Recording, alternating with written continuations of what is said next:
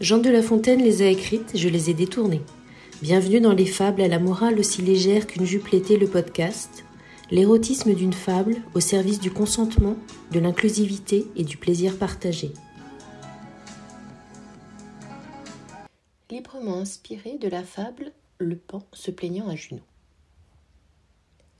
L'orgueilleux se plaignait à Eros, sûr de son fait, insistant je ne le fais pas sans raison, cher et aimable Dieu. Regardez ce prétentieux chanteur. Il roucoule et la cour émoustillée. Point de parade compliquée à entamer. Il chante et elle ouvre leurs jambes. Il entonne quelques ritournelles et leurs seins se découvrent.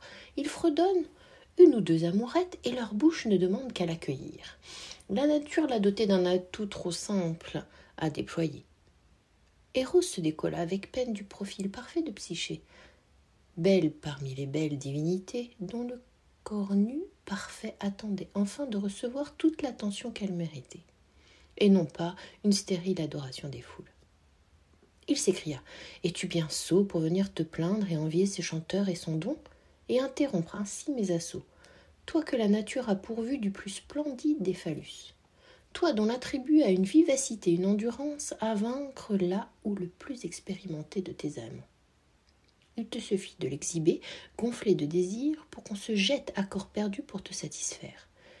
Chacune de tes conquêtes, féminines ou comme masculines, ne rêve que de le retrouver.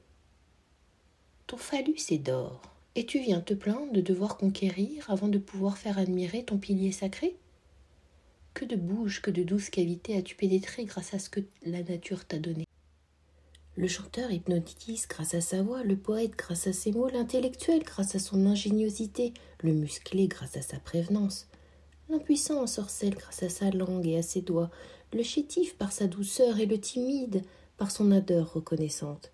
Chacun content de son sort et va qu'à ses atouts. Toi, tu as ta queue flamboyante. Veille à ne pas m'agacer davantage ou je te la perce avec mes flèches. J'ai une dame qui requiert toute mon attention. Penaud et Rasséné, l'orgueilleux, part chercher un amour à combler. Psyché, songeuse, le regarde partir. Est-il si pourvu que tu le dis?